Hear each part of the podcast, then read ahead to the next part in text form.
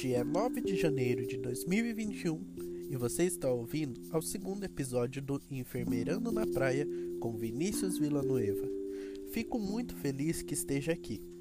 No episódio anterior, falamos sobre os perfis de pacientes difíceis e como lidar. Além disso, visando atender a todos, inicio os meus podcasts em português e após um breve intervalo, repito tudo o que disse em inglês. Basta procurar pelo sinal sonoro. Hello, today is January 9, 2021, and you are listening to the second episode of Nurse on the Beach with Vinicius Villanueva. I am very happy that you are here. In the previous episode, we're talking about the profiles of difficult patients and how to cope. In addition, aiming to serve everyone, I start my podcast in Portuguese, and after a brief break, I repeat everything I said in English. Just look for the beep. I ask that if at any time my pronunciations make it difficult to understand the topic, contact me on Instagram at enfermeiro underscore no underscore insta.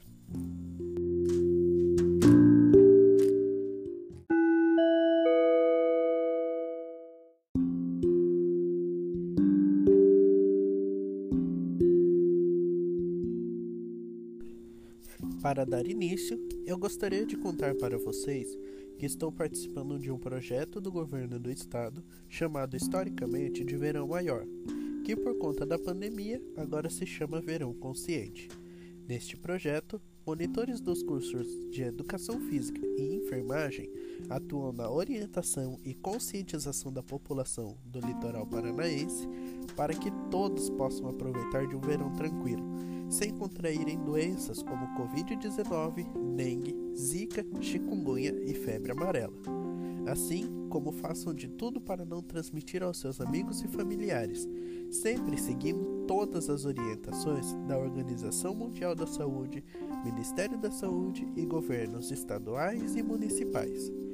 Eu, como um apaixonado por tudo que tem a ver com atenção primária, Logo pensei em estratégias para conhecer a população local e outras dinâmicas causadas pelo fluxo de turistas na região, para melhor trabalhar, pois serão 37 dias de atuação. Pensando nisso, trago hoje para vocês um artigo chamado Territorialização em Saúde uma reflexão acerca de sua importância na atenção primária, escrita por Elon Caires e Paulo Jonas em 2017 pois acredito que saber onde trabalhamos trará dezenas de informações sobre a população e sobre o ambiente, e acima de tudo isso, a relação desses dois fatores no processo de saúde e doença de todos.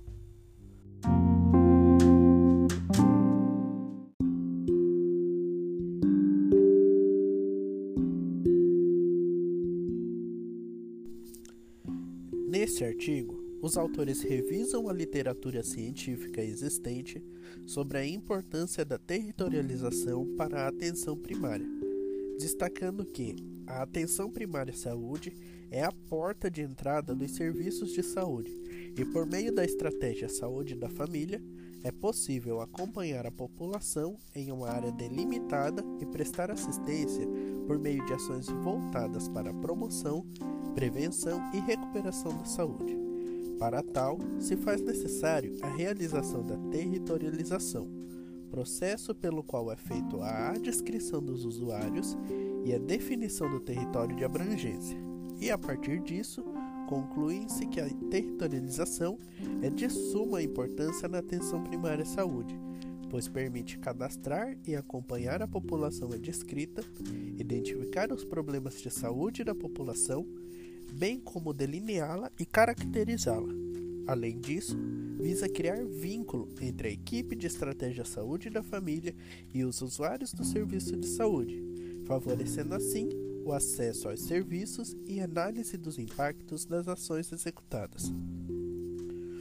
Os autores definem a territorialização como um método de criação de territórios, visando a demarcação das áreas de atuação da atenção primária à saúde, onde é feita a descrição dos usuários dos serviços de saúde, para assim conhecer a população como um todo e desenvolver suas ações por meio da estratégia saúde na família. Portanto, o processo de territorialização é parte indispensável para a organização dos serviços na estratégia saúde da família, pois por meio dela é possível identificar os clientes que estarão sob os seus cuidados, além de realizar um planejamento que visa contínuo acompanhamento da população. A operacionalização da estratégia saúde da família se dá por meio da demarcação territorial dos usuários, da execução do trabalho realizado por equipe multidisciplinar e interdisciplinar, do conhecimento das famílias, que são o alvo da assistência e do elo entre os colaboradores e as famílias assistidas. Por meio da territorialização, é possível presumir o diagnóstico das características sociais, epidemiológicas e demográficas, e além disso, é necessário impactar de maneira adequada sobre o estado de saúde da população adscrita. Todavia, para que isso aconteça, a equipe de saúde, por meio da visita domiciliar, precisa cadastrar todas as famílias, pois por meio desse diagnóstico é possível destacar os fatores de risco e problemas de saúde da população, programar, junto com a comunidade, um plano de ação que visa enfrentar os fatores determinantes e condicionantes do processo saúde e doença, prestar atendimento integral à comunidade, seja em domicílio ou na estratégia saúde da família, além de acompanhar as pessoas que foram atendidas nos serviços de referência hospitalar ou ambulatorial e desenvolver práticas educativas visando meios de enfrentar os problemas de saúde.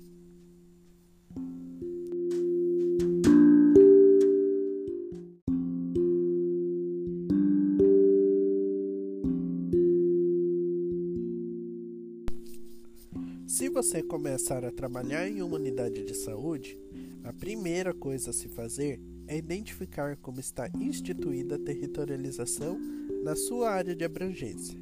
Aprenda sobre a população que está sob sua responsabilidade. Identifique o que é de bom e ruim na região e os instrumentos sociais que podem te ajudar a tornar sua população mais saudável. Fazer a territorialização está instituído no Sistema Único de Saúde.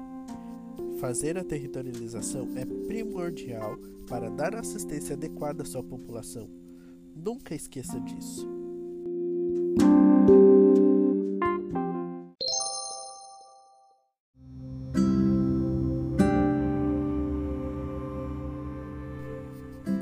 To begin, I would like to tell you that I participate in the project of the state government historically called Verão Maior which, due to the pandemic situation, is now called Summer Conscious. In this project, monitors of the physical education and nursing courses act in the orientation and awareness with the population of the coast of Paraná, so that everyone can enjoy a peaceful summer without contracting diseases such as COVID-19, dengue, Zika, and chikungunya as well as everything, so as not to transmit to your friends and families. Always following all the guidelines of the World Health Organization, Ministry of Health, and the state and the municipal governments. I am passionate about everything that has to do with primary care some sort of strategies to get to know the local population and other dynamics caused by the flow of tourists in the region to better works as it will be 37 days of operation. Thinking about it, today I bring you an article called Territorialization in Health, a reflection on its importance in primary care, written by Elon Caires and Paulo Jonas in 2017, as I believe that knowing where we work will bring dozens of information about the population and about the environment and above all the relationship of these two factors in everyone's health disease process.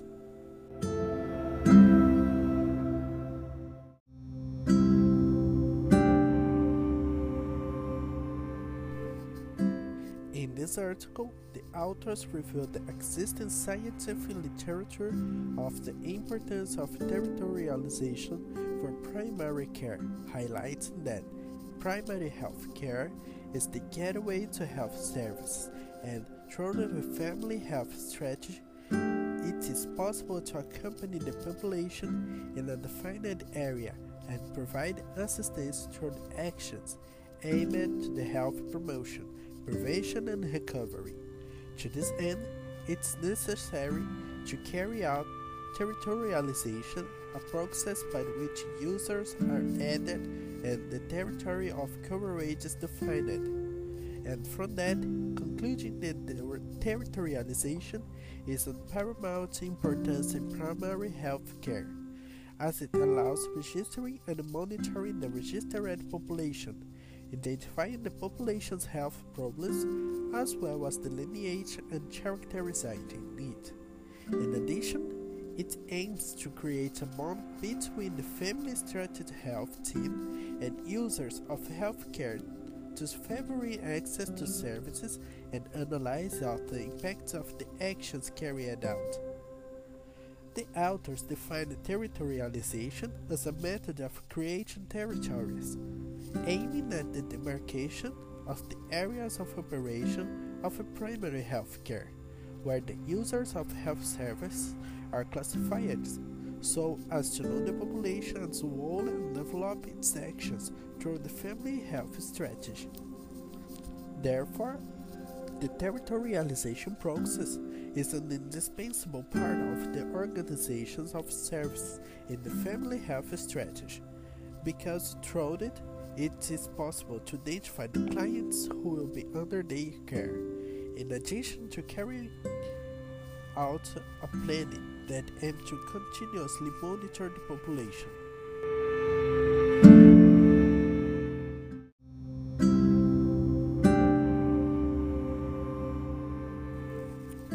The operationalization of the family health strategy takes place through the territorial demarcation of users. The execution of the work carried out by the multidisciplinary and interdisciplinary team. The knowledge of the families that are the target of assistance and the link between employees and assisted families.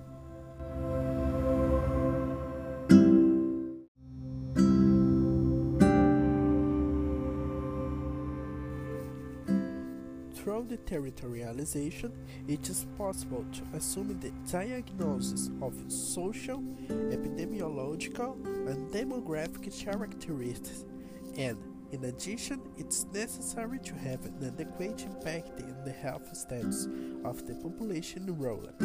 However, for this to happen, the health team, through the home visits, need to register all families because through this diagnosis, it is possible to detect the risk factors and health problems of the population, to plan, together with the community, an action plan aimed to addressing the determinant and conditioning factor of the health decision process, provide comprehensive care to the community, whether at home or in the family health strategy. In addition to accompanying the people who are treated at the hospital or outpatient referral service and developing educational practice aimed at means of facing health problems.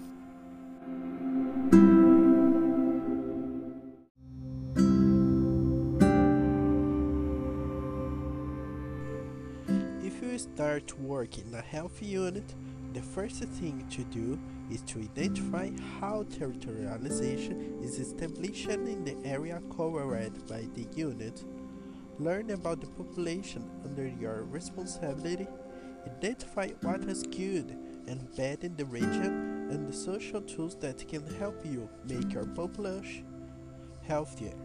Territorialization is established for the unified health system. Territorialization is essential to provide adequate assistance to its population. Never forget that.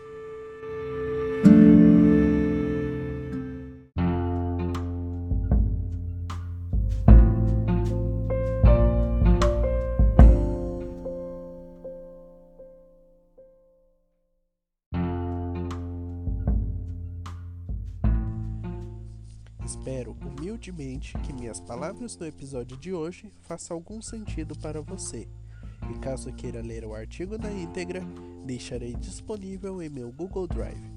O link estará na bio do meu Instagram. Agradeço a sua audiência e te aguardo aqui na semana que vem para o terceiro episódio de Enfermeirando na Praia com Vinícius Villanueva. Cuide-se! I humble hope that my words in today's episode make some sense to you. And if you want to read the full article, I will make it available on my Google Drive. The link will be in my Instagram bio. I thank your audience and I wait for you here next week for the third episode of Nurse on the Beach with Vinicius Villanueva. Take care. Bye.